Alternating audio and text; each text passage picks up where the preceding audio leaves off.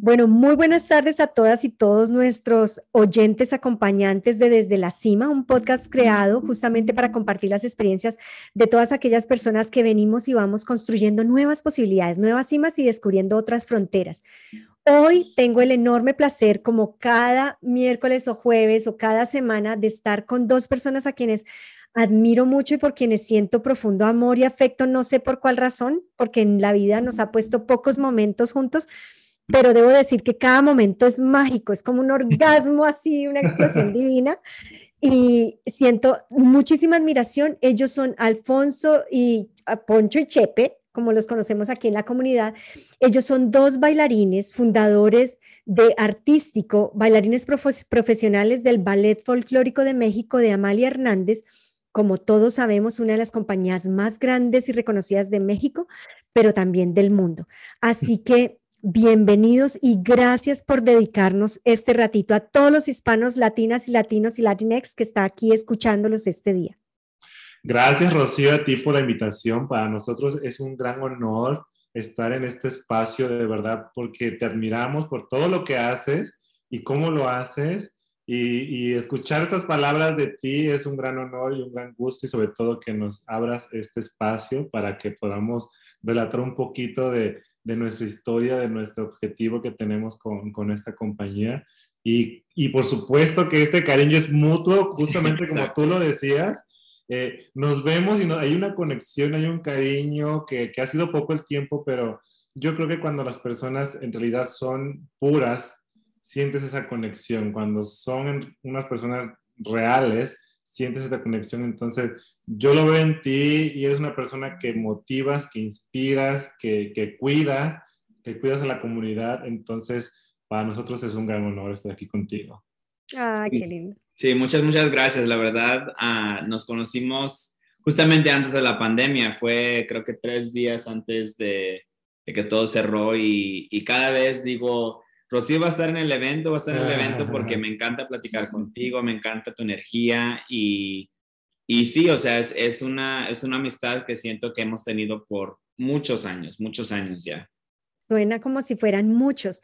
Bueno, chicos, yo una de las razones por las cuales he puesto mi mirada en ustedes es, ustedes son una pareja de bailarines excelentes que yo creo que han logrado, y yo se los decía en una reunión anterior, poner el folclore mexicano y del mundo a un siguiente nivel en Colorado, a un nivel que no nos esperábamos. Es como antes de ustedes y después, como que ahí se partió la historia y ustedes empezaron a subir la barra y a ponerle un nivel, a un nivel profesional. ¿De dónde viene la idea? Obviamente son bailarines profesionales, pero una cosa es ser un bailarín profesional y otra cosa es traérselo acá y empezar a crear un movimiento desde cero. ¿Cómo ocurre eso? La verdad, ah, la idea de artístico lleva, lleva mucho tiempo. Uh, Alfonso y yo siempre decimos, sí, sí estamos celebrando un año, ya vamos para dos, pero este trabajo de, de, formar una compañía, una empresa, como tú sabes, Rocío, no es de un año, o sea, es de muchos años de pensar, de crear, de, de poner tus trial and errors, de organizarte. So, la verdad, cuando lanzamos la compañía de artístico fue, eso fue el, el como la planta baja, ¿no? O sea, la, raíz, la raíz que queríamos representar a México, representar a nuestra cultura de un nivel profesional y respetable, no solamente en la comunidad latina, pero en la comunidad en general.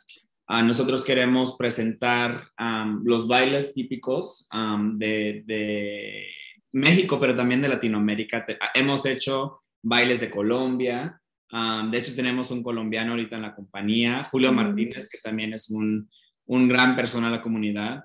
Pero yo creo que lo que pasa con artístico es, vemos, vemos la belleza de nuestra cultura, vemos la danza, los bailes, y decimos, ok, en México a través de, de las redes sociales, de, de muchas, de, de, los news, cosas así, ven a México la comunidad de, especialmente, o sea, en Colorado y, y en otras partes de Estados Unidos, hay como un negative um, thought, ¿no? O idea de México. Y usando la danza decimos, no, pues hay que cambiar ese, ese, ese ideology o ese pensamiento de México, porque hay tanto belleza en México y hay tanto que dar a través de arte y cultura.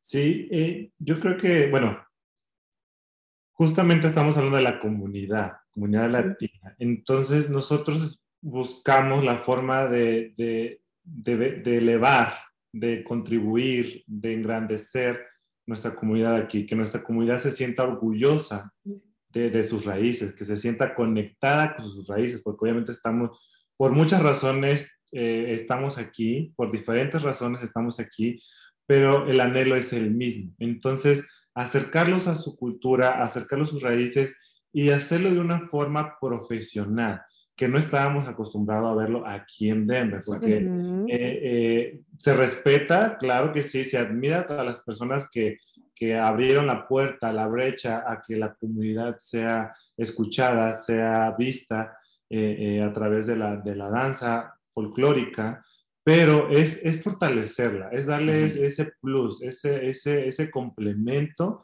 que le hacía falta a, a, a la danza folclórica aquí.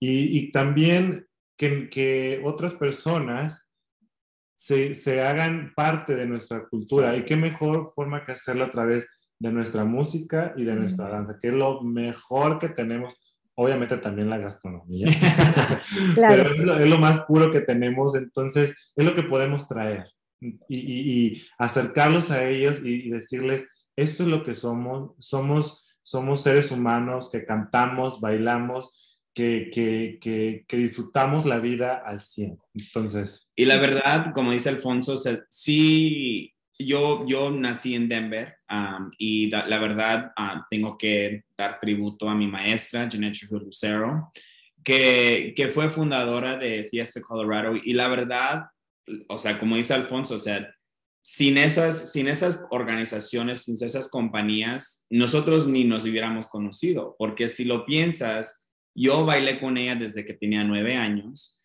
y desde nueve años yo dije, yo quiero ser un bailarín profesional no sabía si era de folclórico, si era de ballet, si era de contemporáneo, pero dije, yo quiero hacer baile profesional y quiero viajar. So, cuando gradué de, la universidad, yo dije, ¿sabes qué? Voy a ir a México. Voy a ir a México, quiero probar, quiero audicionar. Y lo que pasa con eso es que sin ellos abriendo el camino, luchando para que este tipo de cultura esté en los espacios donde nosotros estamos ahorita, o sea, la verdad estamos muy afortunados de estar en los teatros, en los eventos, con partnerships como Denver Botanic Gardens, DCPA. Esos tipos de, de partnerships no son de un año, son de varios años de gente luchando, luchando desde desde el Chicano Movement, ¿no? desde que mi mamá estaba en el movimiento de Chicano y ella dijo, yo quiero que mis hijos tienen la posibilidad de ser artistas. O sea, desde ahí viene. Eso es mucho, mucho historia y honestamente estamos muy agradecidos que los bailarines que, que están en la compañía, que están de, de bailarines profesionales con nosotros, llevan en, en, conjunto, cada quien lleva más de 20 años bailando folclórico, han bailado afro, afro dance, tap, jazz, hip hop. Y sin los maestros que, que, que enseñaron a, a, mí y a ellos, nosotros no tendríamos una compañía profesional ahorita. O sea, eso lleva, otra vez, lleva bastante tiempo de, de cultivar un bailarín. Un bailarín creo que es una de las carreras más difíciles porque tienes que empezar de, de los nueve años de, para hombres y de los cuatro años para, para mujeres y eso tiene que ver con elasticidad, entrenamiento, formación de tus pies, o sea, es, es un mundo totalmente diferente. Claro, yo creo que he ido tomando notas de lo que ustedes van diciendo y me parece muy interesante y quiero retomar algunas de esas cosas, como por ejemplo este enorme deseo de llevar, de elevar el orgullo mexicano el orgullo latino, como que no se nos olvide que no vinimos a este país solamente a recoger fruta, a lavar, a limpiar casas, a hacer lo, lo que sea, pero hay un orgullo. Cuéntenme un poquito más sobre ese orgullo del cual ustedes hablan y que han logrado transmitir y conectarnos y elevarnos nuevamente, elevar ese orgullo hispano en nuestra comunidad. Sí, yo creo que justamente todo, lo, todo esto que se ha luchado, que es la discriminación, que es ver en menos a. ¿Por qué ver en menos a a una persona que en lo que trabaje? Cualquier ser humano merece respeto, cualquier ser humano merece tener su momento, cualquier ser humano merece salud, educación, cuidado. Entonces, e, esta lucha de, que, se han enfrentado, que se ha enfrentado nuestra comunidad, de discriminación. Y a veces ha sido tanta y ha sido tan fuerte que a veces nos los llegamos a creer, llegamos a creer que somos menos que, que, creemos que, ellos tienen la razón. Entonces, nosotros a través de la música y de la danza y, el, y con esta, este tipo de proyección diferente, nos encanta que nuestra comunidad diga, wow, o sea, salí emocionado, salí llorando, salí me recordaron a mi mamá, a mi abuelita, a mi papá, a mi familia, y me recordaron que, que, yo vengo a trabajar, pero yo vengo representando lo que soy, ¿sí? Y debo de, sentirme, debo de sentirme orgulloso de donde vengo y caminar con la cara en alto, porque nuestra cultura es maravillosa y, y, y por el trabajo que tengamos no define en absoluto si somos buenos o malos, no. Eso, eso lo definimos a través de nuestras acciones. Cualquier persona con cualquier tipo de color de piel, cualquier tipo de nacionalidad, puede ser buena o puede ser mala a través de sus acciones, mas no por su color de piel o su, su cultura. Sí. Y la verdad, nuestro, pues nuestra misión cuando empezamos la organización queríamos una misión que es cortito, ¿no? Y nuestra misión es to uplift the Latin culture through dance and art, ¿no? O sea, eso es simple, pero lo que hacemos es eso, o sea, cuando la gente nos ve, no solamente los latinos se sienten como, wow, o sea, los mexicanos nos han dicho, o sea, aquí en, estado, en, en, en Denver dicen, no hemos visto este tipo de folclórico nunca, ¿no? Y eso tiene que ver porque no pueden viajar a México, no, no pueden ir a visitar el Palacio de Bellas Artes porque vinieron de, primera, de primera generación. Muchas cosas así y digo, eso es lo que la gente debería sentir cuando ven cuando ven este, las obras que, que, Alfonso Meraza, el director artístico, está creando, ellos deberían sentir conectado con México, no importa de dónde vienen, porque como dice, ¿quién dice Chabela? Que dice... A los mexicanos nacemos donde se nos dan la regalada gana. bonito! Eh, eh, pero ese es su sentir común en, Latinoamérica, esa calidez, esa, híjole, ese disfrute de la vida que, que, tenemos y, e invitamos a todos que sean parte de nuestra cultura y eso es lo maravilloso de ser latinoamericanos.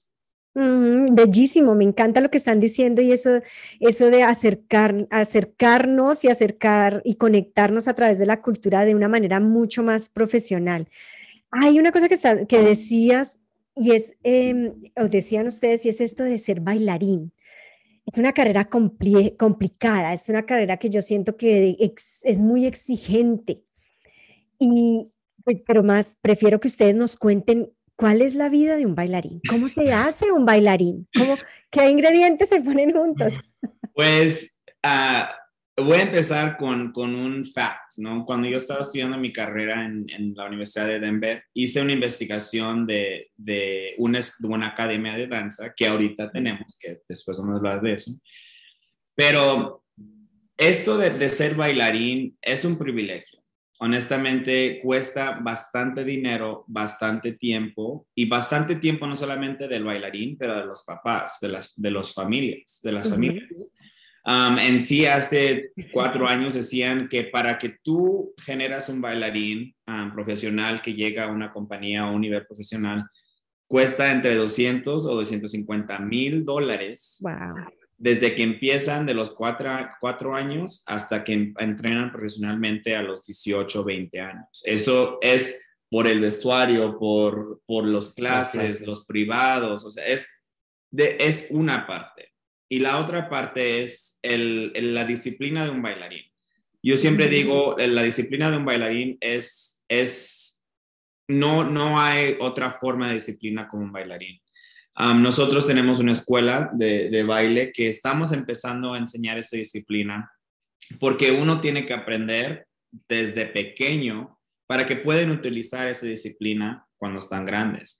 Ahora que estamos grandes, ah, grandes, uh, nosotros aún, como no estamos en México, tratamos de llevar la vida de un bailarín profesional estando aquí. Entrenamos diario, estamos, de hecho estamos en un dieta ahorita, un detox que es de cinco días sin comer nada de comida sólido, puro jugos, pero es para to restart your body. la verdad, un bailarín, el, el cuerpo de un bailarín, eso es no está en nuestro poder porque la danza lleva una historia, como cualquier otra cultura. Y, por ejemplo, en, Amalia Hernández, ella fue parte de una generación donde el, tipo de cuerpo de baile es alto, flaco, cuello alto, o sea, músculo, pero músculo limazo. So, por ejemplo, nosotros queremos estar, queriendo estar en ese tipo de compañía, tú tienes que entrar a ese tipo de cuerpo cuando llegas a una vida profesional, ellos no están ahí para ponerte en esa forma. Tú tienes que llegar a esa forma. Tú tienes que entrenar por tu parte, saber lo que puedes comer, saber no. Es, es siempre, yo digo ahorita que estamos medio retirados, semi retirados de bailarines, nunca vas a cambiar ese estilo de vida. Es, es un estilo de vida. O sea, tú cuando ves un menú en el restaurante, lo mismo, o sea, lo que ves primero es cuántas calorías hay, cuánto, o sea, pero desde siempre es lo primero que ves. ser bailarín es disciplina, hay que tener disciplina como en todo, y es una carrera, y esa carrera también eh, tiene que tener el respeto, tiene que tener su espacio, y eh, lamentablemente es una carrera de corto tiempo, porque nuestro instrumento es el cuerpo. Entonces, como sabemos, el cuerpo va pues cayendo los años y, reacciona diferente a cada, a cada, a cada eh, ciclo. Entonces, eh, lamentablemente no hay una forma de decir, el buscar un sistema de retiro o algo así. No, entonces tú tienes que buscar tus, tus herramientas para, para este, seguir eh, con, con, esa parte creativa, con esa parte artística, porque suena muy difícil, disciplina, eh, corto tiempo, pero cuando, cuando lo logras, de verdad lo disfrutas y es algo que, que, que, que no puedes comparar o no puedes encontrar en ningún otro lado. Entonces, el problema viene en lo personal cuando ya estás después de ese, de ese, de, ese momento que te das cuenta que tu cuerpo eh, está llegando a su límite, tienes que cambiar a... Entonces es buscar nada más cuestión de cambiar la, la, la, pasión, la pasión en lugar de bailar, la pasión por enseñar lo que tú aprendiste, que otras personas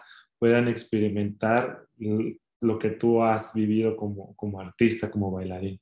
Entonces, sí es difícil, pero es maravilloso y definitivamente hay que darle un respeto, hay que darle un espacio y, y, tenemos, tenemos que, en eso estamos trabajando. Sí, de hecho en eso estamos trabajando. Uh, la verdad, con nuestra compañía uh, profesional de artístico, eso es lo que estamos enseñando. O sea, desde el punto en cuando se preparan para una función, que llegan a la función, que cambian, que cuelgan su vestuario, cómo se presentan como, como persona, como bailarín. Nosotros decimos, ustedes son bailarines estando en el escenario, estando en la clase, estando en, en el ensayo y estando afuera. Ustedes son una marca ya y la gente cuando te ven y te ven en las fotos y en, en, los, en todos los marketing, ellos te identifican como un bailarín profesional. So, tú ya, yo tenía una maestra que me decía, tú no decidiste ser bailarín. La danza decidió que tú fueras bailarín. no, es tu, no es tu decisión. So, eso viene desde eh, como cualquier negocio, ¿no? O sea, hay un negocio que dice, un negocio que empieza de, de, cero, no va a tener la misma estructura o, o enseñamiento, enseñamiento, teachings, que, ah, que enseñanza. Sí, enseñanza que una compañía que lleva 30 años claro. Funcionando, es totalmente diferente, pero ahí está el clave, el key, el key. Nosotros que fuimos a México, a la Ciudad de México, Alfonso 10 años, yo 5, toda la experiencia que nosotros vivimos en, esos, en ese corto tiempo, pues no es tan corto, pero ese corto tiempo de la vida, traerlo aquí a Denver, traerlo a una comunidad donde jamás han escuchado ese tipo de, enseñanza. enseñanza, ese tipo de, hasta las producciones, ¿no? Decimos, no, no, no, pues nosotros queremos traer estas producciones que, que nosotros fuimos participantes a Denver, ¿no? O sea, que la gente puede vivir eso porque como nosotros, nos tocó a nosotros en un cierto de una cierta manera queremos traer eso a la cultura de, pues, de los, de, nosotros. claro, claro. Quiero, quiero, y me encantaría que nos compartieran cómo fue ese primer momento cada uno cuando llegaron, fueron escogidos para bailar en la academia de Amalia Hernández y después de todo el entrenamiento estaban ya allá enfrente de toda la gente. O sea, el día real, el día, todos son reales, todos son de mucho trabajo, pero ese día por el cual un bailarín entrena tanto, que es el gran día de salir al escenario, ¿cómo lo vivió cada uno? Bueno, voy a comenzar, voy a, voy a por favor. porque fue muy largo, voy a comenzar yo. Bueno, eh, justamente hablando de esta parte de que la gente no cree, no le tiene respeto, cuando yo decidí hacerlo, eh, recibí muchas, muchas malas eh, críticas. Como críticas. ¿Por qué lo hacía? ¿Por qué no era licenciado? ¿Por qué no era abogado? ¿Por qué no era artista? Entonces, eh, yo lo hice, pero una de las bases fundamentales eh, en, en, en, mi apoyo emocional definitivamente fueron mis padres. Mi madre todavía como que no quería, mi papá con ojos cerrados dijo, lo que tú quieras hacer, hijo, mientras tú eres feliz, te vamos a apoyar. Entonces, eso, eso es primordial tener a la familia con el apoyo, que no traten de, de, comprender, que simplemente te den opciones, pero no tratar de, de minimizar el tu sueño. Entonces, para mí eso fue importante, el apoyo de mis padres. Eh, yo salí de mi pueblo, soy de San Jerónimo de Juárez Guerrero, eh, un pueblito hermoso, y después me fui a la ciudad de Acapulco a estudiar mi carrera y estando ahí, yo tenía esa inquietud de ir a, la compañía, eh, aunque ya en Acapulco algunas personas me seguían diciendo, no, ¿a qué vas? No tienes la complexión, no tienes esto, no tienes lo otro. Entonces yo dije, bueno, mejor decir, eh, lo intenté a quedarme con el qué hubiera pasado si hubiera dado el paso, ¿no? Entonces dije, ok, vámonos. Y efectivamente fui, eh, hice mi cita, el día que llegué a mi cita resulta que no había audiciones, pero una, una, una de, de los directivos en ese entonces, una maestra, la maestra Jade, que también fue bailarina, me hizo la prueba y me dijo, necesito que te vea la directora, eh, en ese entonces eh, hija de, de, de, Amalia Hernández, Norma López, y me, me, llamó a un teatro, fui al teatro con todos los bailarines, estaban ahí los bailarines, los de veritas, los meros meros. o sea, los, eran unos monstruos, yo los vi como unos monstruos altísimos, impresionante la, la, la, el porte, la presencia que tienen. Entonces yo llegando de un, de un, pueblo, luego así como que yo muy tímido, porque yo era muy reservado en ese entonces, eh, me vio la directora y me dijo, ok, necesito que te presentes mañana. Y así de, ok, e, ese, ese proceso fue muy fue, fue muy, muy rápido que no lo asimilé. El momento que, o sea, tuve que prepararme, tomar clases, tomar, eh, estar en, eh, en, experimental, aprenderme las cosas, correcciones, clases de ballet, o sea, es, es mucho trabajo. Podría ser que yo estaba en, en la escuela como más de casi, casi 10 horas en, en la, la, compañía, tomando las clases y, tomando ensayos con las compañías. Entonces, porque tenía que aprenderme todo, porque tuve una presión encima que la directora dijo, yo quiero que ya bailes, entonces vas a, tienes que, que aprenderte todo una semana. Entonces, este, fue rapidísimo. Ya empecé a bailar, pero eran tantas cosas que me estaban pasando en ese momento que yo no me daba cuenta que ya estaba ahí. Entonces, fue hasta el momento que que me pude relajar, que ya me sentía confiado de lo que estaba haciendo, ya podía yo expresarme como artista, no, ya sabes, como nuevo, ay, estoy aquí, estoy ya, tengo que cambiarme, tengo que correr, aparte es un sistema muy rápido. Sí. Entonces, eh, eh, cuando entré al, ballet, no estábamos en el Palacio de Bellas Artes, que es normalmente donde se presenta esta compañía. Eh, estaba en, el Museo de, Antropología. Cuando se ah. mueve la compañía al, museo, al Palacio de Bellas Artes, ahí fue cuando me cayó el 20. La primera vez que toqué ese escenario, no era en función, yo llegué a conocerlo porque ni siquiera lo conocía, yo nunca había entrado al Palacio de Bellas Artes, yo lo conocí de este lado como bailarín. Para mí fue como, wow, ¿no? Fue, fue un recorrido de mi vida instantáneo, o sea, mi, mi, vida corrió en 10 segundos. Mis 21, 22 años que tenía en ese entonces recorrieron rápido, desde mi infancia, la primera vez que me puse un vestuario para bailar, hasta ese momento, y fue de, lo logré, aquí estoy, y estoy feliz, estoy emocionado, pero el día que a mis vibras, mi, mi, mi, mi, corazón, mi alma vibró, fue el día que mis padres por primera vez fueron verme al Palacio de Bellas Artes. Eh, ese momento, para mí es, es una fotografía que tengo en mi mente muy grabada. Eh, para, eh, estaba bailando y yo sabía que estaban ahí mis papás. tienes la luz de frente, no puedes ver al público, pero yo pude ver a mi papá porque mi papá usaba mucho ropa blanca, le encantaba usar las guayaberas blancas y, y, él todo de blanco. Terminamos de bailar un cuadro y yo vi perfectamente en, en, lo oscuro cuando él se levanta y se pone de pie y empieza a gritar con esa alegría, con ese entusiasmo. que, híjole, eso para mí es, es como verles reconocido, ¿no? Gracias por todo su esfuerzo, gracias por su paciencia, gracias por porque ustedes sí creyeron en mí. dijeron, lo va a hacer y lo va a hacer a lo grande. Entonces, ese fue mi mejor momento y fue cuando dije, aquí estoy, lo logré.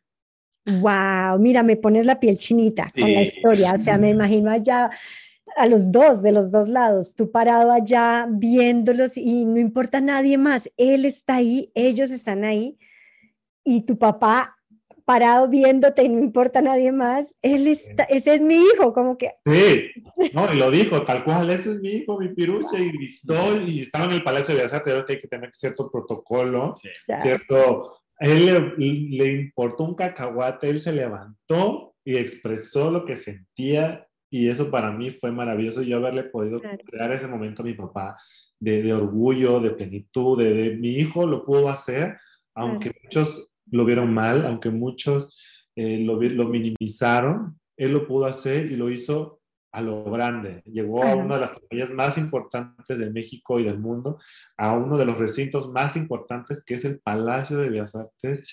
Y ese fue el regalo que yo le pude dar a mis papás, ¿no? Como decir, aquí está, tengan, esto es de usted. Y tal cual se los dije cuando salí, los abracé y mi papá bien llorón, con, le saqué, nos pusimos a llorar de la emoción, lo abracé y le dije, gracias, esto es por ustedes, esto lo logré gracias a ustedes y, y, y esto, pues soy su, soy lo que ustedes crearon, entonces esto es de ustedes y, y, me sentí muy, muy emocionado. Pero bueno, ya corto yo. ¡Qué bonito! Sí, no, la verdad, y voy a ser muy franco, Alfonso siempre tiene, tiene que ver de dónde, dónde nació, de dónde somos, somos personas muy diferentes, ¿no? La energía es muy diferente.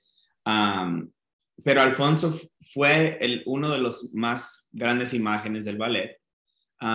él, su, su porte, la, gente que lo conoce, o sea, tú sabes que, que Alfonso está en, el, en, en el cuarto, tú sabes que es bailarín, él la elegancia que él tiene no es de, no lo puedes enseñar a alguien eso.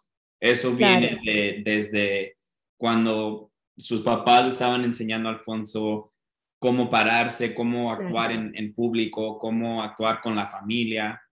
Y la verdad, yo puedo decir que para mí, o sea, yo, yo porque Alfonso y yo éramos muy amigos antes de que fuimos pareja, yo admiraba a Alfonso yo lo vi en el escenario y decía, ¿quién es ese, quién es ese guapo, no? ¿Quién es esa sonrisa, ese, ese, porque impactaba, ¿no? Y impactaba, pero de una forma no elitista o no egoísta. Imponente, claro. No, él, él estaba en su papel, él tomaba cada función como fuera su última función, él entraba, él él no, o sea, el, el minuto que entraba y preparaba para su función era otra persona, no era, y después salía y decía, ok, ¿qué estabas diciendo? No, o sea, era, y eso lo, lo admiro mucho, porque en, mi, en mi punto fue totalmente diferente, ¿no? O sea, yo, yo desde niño yo quería entrar al ballet y decidí, yo, ah, para mí yo estudié en, en mi, mi, carrera en, en the University of Boulder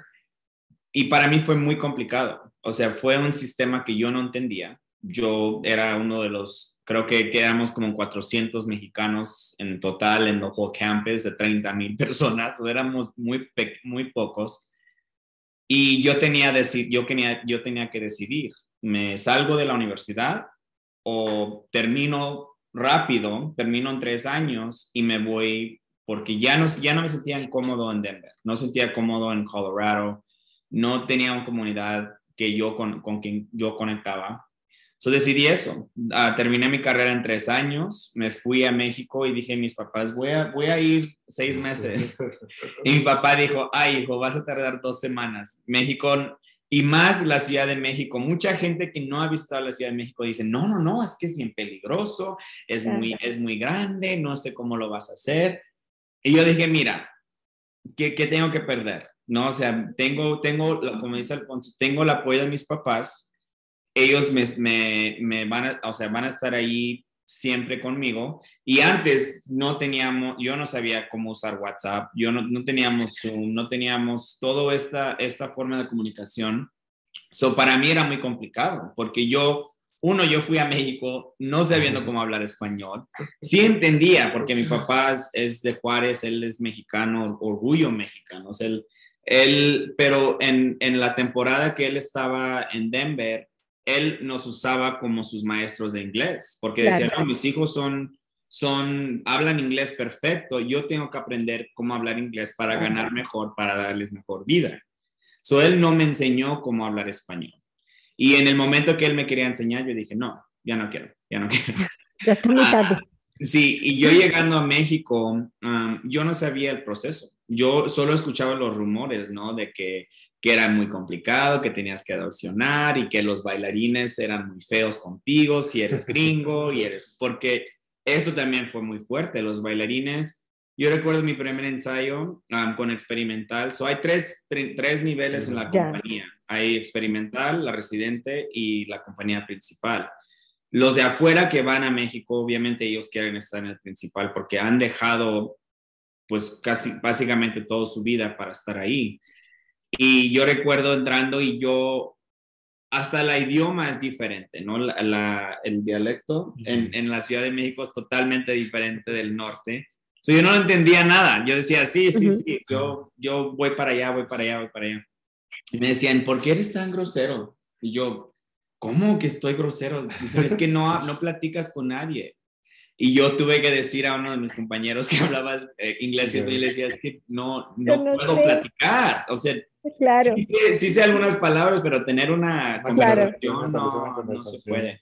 So, so, para mí fue muy, muy difícil esa parte cultural, pero yo me preparé antes porque yo soy más, yo era uno de los más bajitos en la compañía.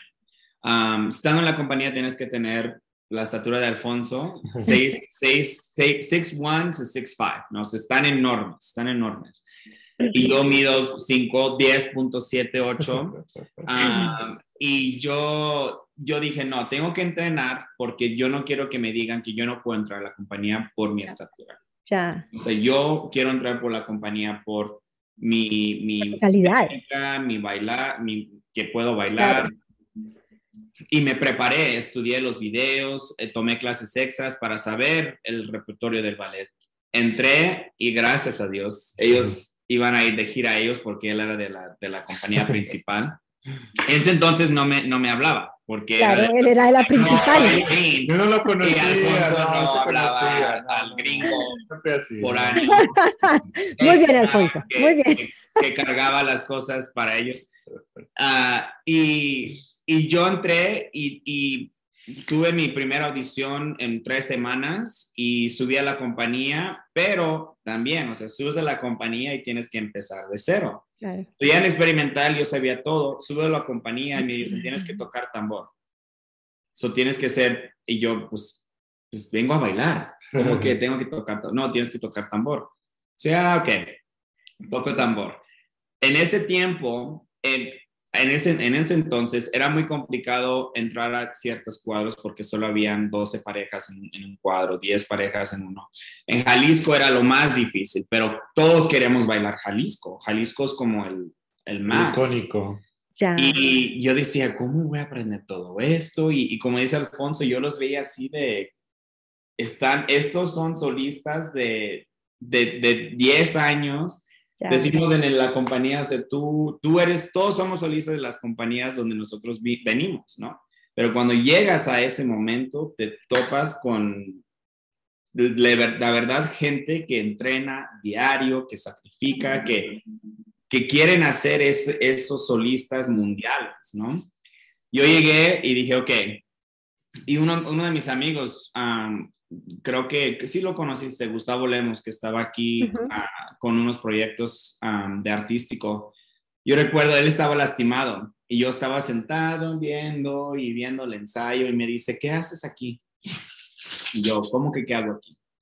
Dijo, estás sentado. Dijo, tú deberías estar en el escenario marcando todas las cosas. Y yo, pero no me han dicho, Chepe, ponte al... Dijo, no te van a decir. Dijo, tú ya eres profesional, y eso depende de ti, qué tan lejos tú quieres llegar. Dijo, aquí hay, hay, hay dos tipo, tipos de bailarines, ¿no? Cuerpo de baile y solistas. Tú en este momento tú tienes que decidir cuál quieres. Y me, me, dio el shock así porque todos mis compañeros que estaban también en experimental conmigo, que, que acaban, acabaron de subir, estaban arriba ensayando. Y yo, no, sí, sí, depende en mí. So, de ese tiempo, yo estaba luchando, luchando, luchando, e, e, ensayaba extra, como dice Alfonso, y como un año y medio tardé en, estaba en las dos compañías, estaba fijo en la residente, pero estaba como suplente en la primera compañía, porque lo que hacen es que te, te ponen como suplente para que aprendes cómo es, te entrenes como la primera compañía, que es un mundo diferente. Y me pusieron como suplente como para la gira de, de Londres. Mm. Y yo, ah, ok, ¿qué, ¿qué es un suplente? Y me dijo el maestro, tú tienes que aprender todos los lugares de todos los hombres, porque si alguien falta, tú tienes que marcar ese lugar. Madre Santísima. Y yo, ok, y yo, ok, pues sé los de atrás, pero voy a aprender todos. Y ahí yo tuve que ir desde las 9 de la mañana hasta las 9 de la noche, porque también estaba bailando en la, en la residente. Y estaba entrenando, entrenando, y, y, y, sí, o sea, me tenía como un pan. Cada vez que alguien faltaba al ensayo, Chepe marca eso, Chepe marca eso, Chepe marca eso. Y me dice, un día yo llego al ensayo y me dice, Chepe, vas a Londres y yo, yo, ¿cómo? Porque ya habían comprado los vuelos, o sea, ya todo estaba listo. Eh, faltaba una semana para que fueran a Londres y yo aún era el suplente. Y me decía, no, es que vas a ir a Londres. Y yo, maestro, no, no, bromeas conmigo. O sea, no es cierto. me dijo, esto nunca pasa. Dijo, alguien se lastimó, tuvo un accidente en moto, se lastimó su pierna y no va a poder ir a Londres. Dijo, tú tienes que subir inmediatamente con la secretaria, tienen que cambiar el nombre, o tienes que, o sea, todo el papeleo en una hora. Dijo, ya no hay tiempo. So ahí voy. Y gracias a Dios que me tocó ese gira, porque ese gira fue cuando yo me di cuenta dónde estaba, en qué, en qué compañía estaba. Porque como dice Alfonso, todos los trámites son tan rápido que el proceso, y yo recuerdo diciéndome a mí mismo, digo, pues Chepe, ¿cuándo vas a sentir ese, ese como, boom, ¿no? O sea, que, que, estás aquí.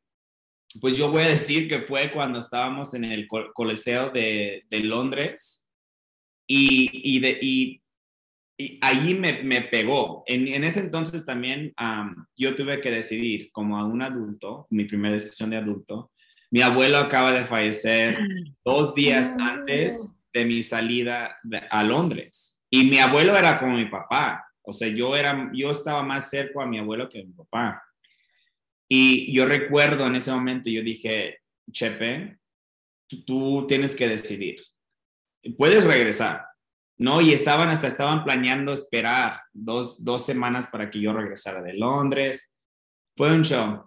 Y recuerdo que el director me dijo, sí puedes ir, Chepe. Dijo, pero estos tipos de oportunidades no se presentan a diario. Son únicos y mi abuelito me dijo, me dijo, no regresas, Chepe. Dijo, tú no vas a cambiar nada, la vida me va a llevar, tú, no, tú estando aquí no vas a cambiar nada. Dijo, yo quiero que tú logras tu sueño, que tanto que has hecho, tanto que has trabajado.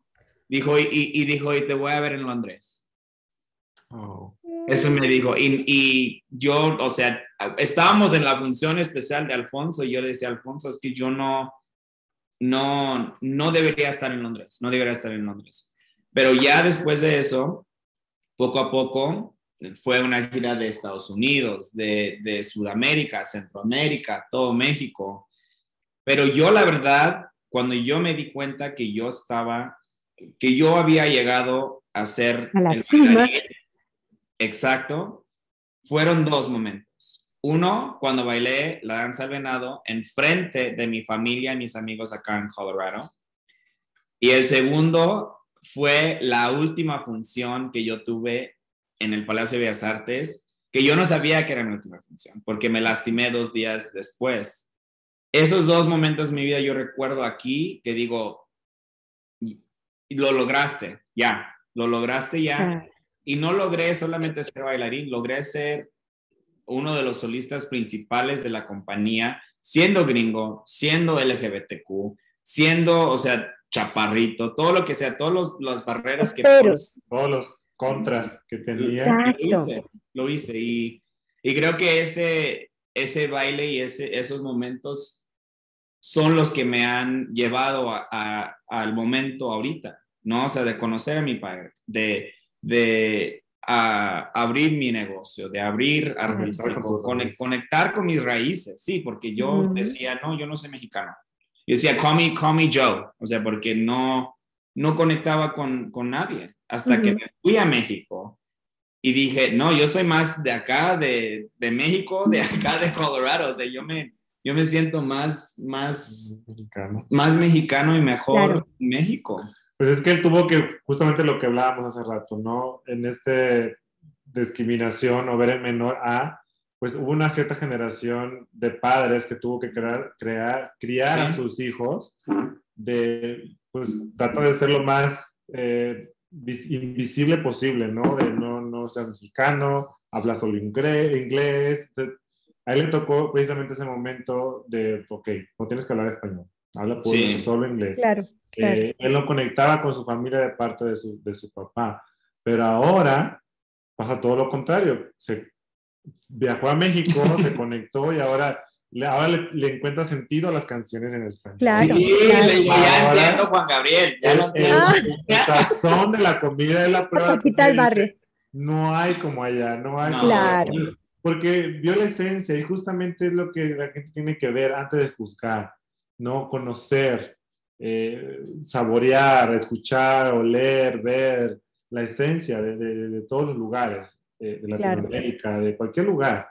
Entonces, sí es, este, es importante abrirnos a, a, la mente y el corazón para conocer también a las personas, porque muchas veces juzgamos, oh, esta persona porque viste de negro es así, o esta persona porque viste demasiado es así.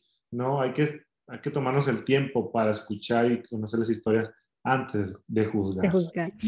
¿Qué le dirían, porque ya nos quedan pocos minutos y no quiero abusar de su tiempo, ¿qué le dirían ustedes a alguien cuando, después de esa carrera, de una carrera tan brillante y con tanto esfuerzo, que está en su vida, alguien que va en su vida, apenas en su vida y que siente esto es muy difícil, no lo voy a lograr, o que tiene tanta crítica como ustedes decían y que hay tanta gente encima diciéndole, no, pues tú eres muy chiquito, muy chaparrito, muy oscurito, muy clarito, muy lo que sea. ¿Qué le dirían ustedes a esas personas que están allá afuera agotadas sintiendo esto está muy difícil? Creo que cuando más cansados nos sentimos de, de luchar, más débiles emocionalmente nos sentimos, es cuando, es cuando estás, se puede decir que está en el suelo, y es, toma el suelo y agárralo como impulso para dar el segundo aire. Entonces, nunca es tarde, nunca eh, puedes, puede ser, eh, puede ser un poquito laborioso, pero puedes lograr tu objetivo. No puede que llegue la primera vez. Eh, tienes que tomar ciertas veredas diferentes a la que tú creías para llegar al punto. Entonces, es importantísimo rodearte de personas positivas. Todas esas personas que tienen energía negativa, hay que evitarlas realmente. Entonces, rodeate de gente positiva, mantente siempre informado, mantente siempre actualizado, mantente siempre eh, eh, buscando lo positivo de las cosas, no lo negativo, porque si vas, te vas siempre por lo negativo es más difícil. Entonces, hoy no logré esto, pero esto me dio esto. Ok, va, mañana será otro día y podemos volver a comenzar. no se rindan, sigan luchando, sigan, sigan trabajando, únanse, únanse con más personas que pueden aportarles a sus sueños, que puedan aportarles a sus proyectos y no cortarles el sueño, porque siempre vamos a escuchar un no, pero no te quedes con un no. Siguiente, ¿no? Me encanta. Bellísimo, gracias. y yo diría, break the rules. Yo, a mí me encanta, a mí me encanta empujar hasta el, hasta el punto que tú dices, me, me voy a caer y cuando te caes, el piso no es tan lejos. En serio, o sea, yo, la gente que me conoce, ellos saben que yo siempre estoy buscando la manera de lograr lo que yo tengo que lograr por mí mismo y no pongo atención a las barreras. Si hay barreras, digo, ok, si están ahí, pero uno que los construyó, ¿no? O sea, si, si hablamos de, de racismo, el sistema los construyó, pero tú puedes luchar en contra del sistema. Si, si, las reglas de la compañía son de estatura, ok, yo no llego a la estatura de un bailarín tradicional, pero puedo tener técnica, puedo tener algo que un bailarín alto no puede. tener, simplemente el venado. ¿no? O sea, Alfonso, por su estatura, no, no puede hacer el venado. So yo dije, tengo que buscar lo que yo puedo hacer. Claro.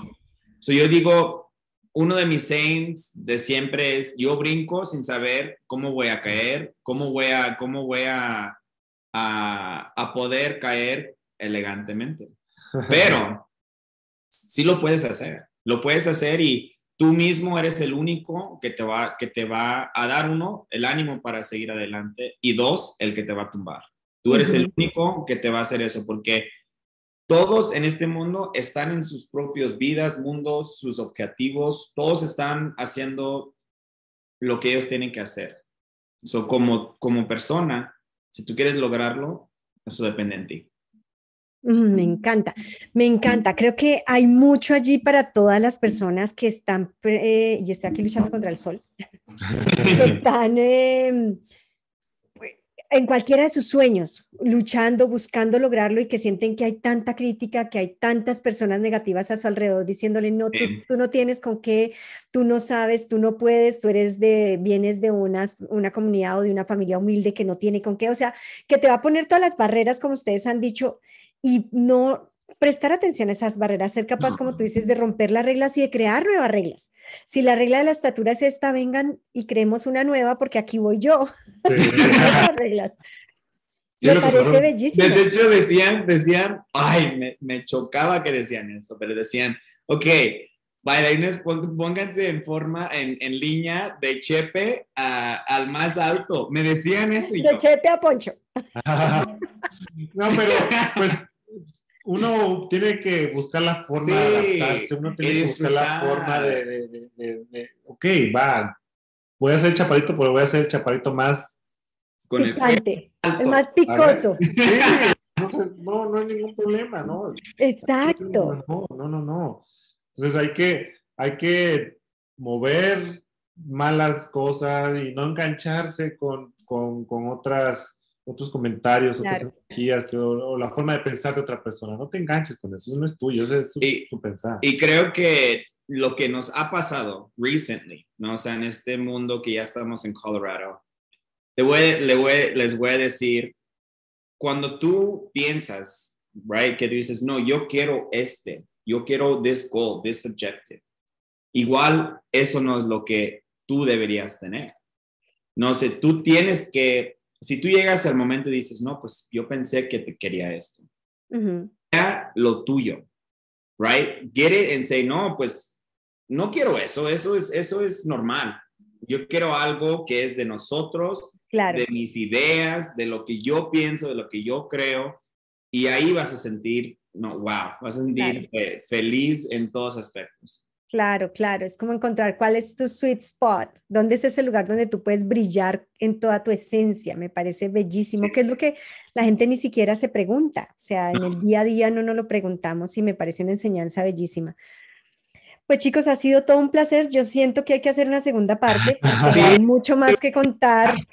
Me encanta. Creo que hay una parte siendo absolutamente atrevida, pero que me parece muy bella y que hay que compartirla también y es cómo convertirse una pareja en pareja en un mundo tan complejo y especialmente sí, Porque eso, eso yo creo que es una bandera que hay que mostrarle al mundo, decirle, como dirían ustedes, que me encanta, ni madres, esto soy lo que soy y me encanta y lo amo y lo defiendo. Y, y, eso es una manera de mostrarle también, así como con la danza, como lo han hecho ustedes con la danza y con la danza, posicionando la danza en Colorado, de abrir la puerta a otros que sienten que no, eh, que eso no es posible, que es incapaz, que, que, no sé, que se ponen o le han puesto mil peros y que ustedes han sido capaces de derrotarlos y en mi admiración, decimos en mi país, me quito el sombrero delante de ustedes por eso, por toda su belleza externa e interna, eh, por su trabajo arduo, por su valentía, por crear nuevas posibilidades para ustedes y para los demás. Así que muchísimas, de corazón, muchísimas gracias. No, muchas gracias a ti, Rosia. La verdad es, esta, esta plataforma, las pláticas que has hecho y has, ¿cómo se dice? Has, has, created, has creado un espacio para que nosotros y la comunidad puede, puede platicar sobre sus, sus vidas, sus logros, sus no logros. O sea, todo esto no es un espacio que es muy común te, agradezco mucho, mucho, mucho para todo, por todo. Ah, por los que no saben, mi español no está bueno. Tu español es bellísimo. Ahí va, ahí va, Estoy admirada porque lo aprendiste adulto. Tienes un español bellísimo. Ah, pues sí, no. Que tienes que honrarlo y decir, no, mi español es bellísimo. Ah, pero no sería un buen persona de negocio, un entrepreneur, si no digo, tenemos una función el 30 de noviembre en el Newman Center for the Performing Arts. Perfecto. Van a poder ver artístico, la compañía, la academia y van a, ya van a poder ver la danza del venado que yo ¡Ay, qué maravilla! La primera vez desde que me lastimé y es la primera vez que lo voy a hacer aquí en Denver, Colorado y es para mi comunidad, es un regalo de artístico y de nosotros para ustedes. Wow, bellísimo. Gracias, Rocío, gracias por, por todo lo que das como ser humano, como latina, como mujer, de verdad eres maravillosa, una persona que inspira, que motiva y que fortalece a nuestra comunidad, como este espacio que te tomas el tiempo de verdad para, para dar voz a los latinos y más latinos puedan escucharlos y puedan sentirse motivados, puedan sentirse de, va, segundo round, tercer round, los que vengan a darle la vida, eh, vienen muchos golpes, pero no es, lo importante no es qué te tumba, sino tú cómo te levantas, eso es lo importante. Entonces tú, a, través de esta plataforma, haces eso. A mm. la comunidad a levantarse, a sacudirse el polvo y a seguir adelante con dignidad como debe ser. Me encanta, muchas gracias a ustedes y yo le agregaría lo que has dicho bellísimo, simplemente es, y entre todos tenemos que levantarnos unos a otros, o sea, estar ahí para el otro y decir, vamos, te caíste, bueno, sacúdete y sigamos, yo te doy la mano, levantémonos y vamos que en mi país decimos pa'lantes para allá, no para allá. Ah, me gusta eso. Bueno, muchas gracias, muchas gracias a todos los oyentes de Desde la Cima. Esta ha sido la entrevista con Chepe y Poncho. Por favor, si no le han dado like, denle like, comparta, porque hay mucha, mucha gente allá que necesita oír esta historia y saber que no importa, tienes que romper las reglas para crear tus propias reglas. Sí, sí es. Chao chicos, muchísimas gracias y estamos en contacto. Me lanzo a mi siguiente, así que un abrazo, un beso gigante. Nos vemos muy pronto, nos vemos muy, muy pronto. Chao. Chao.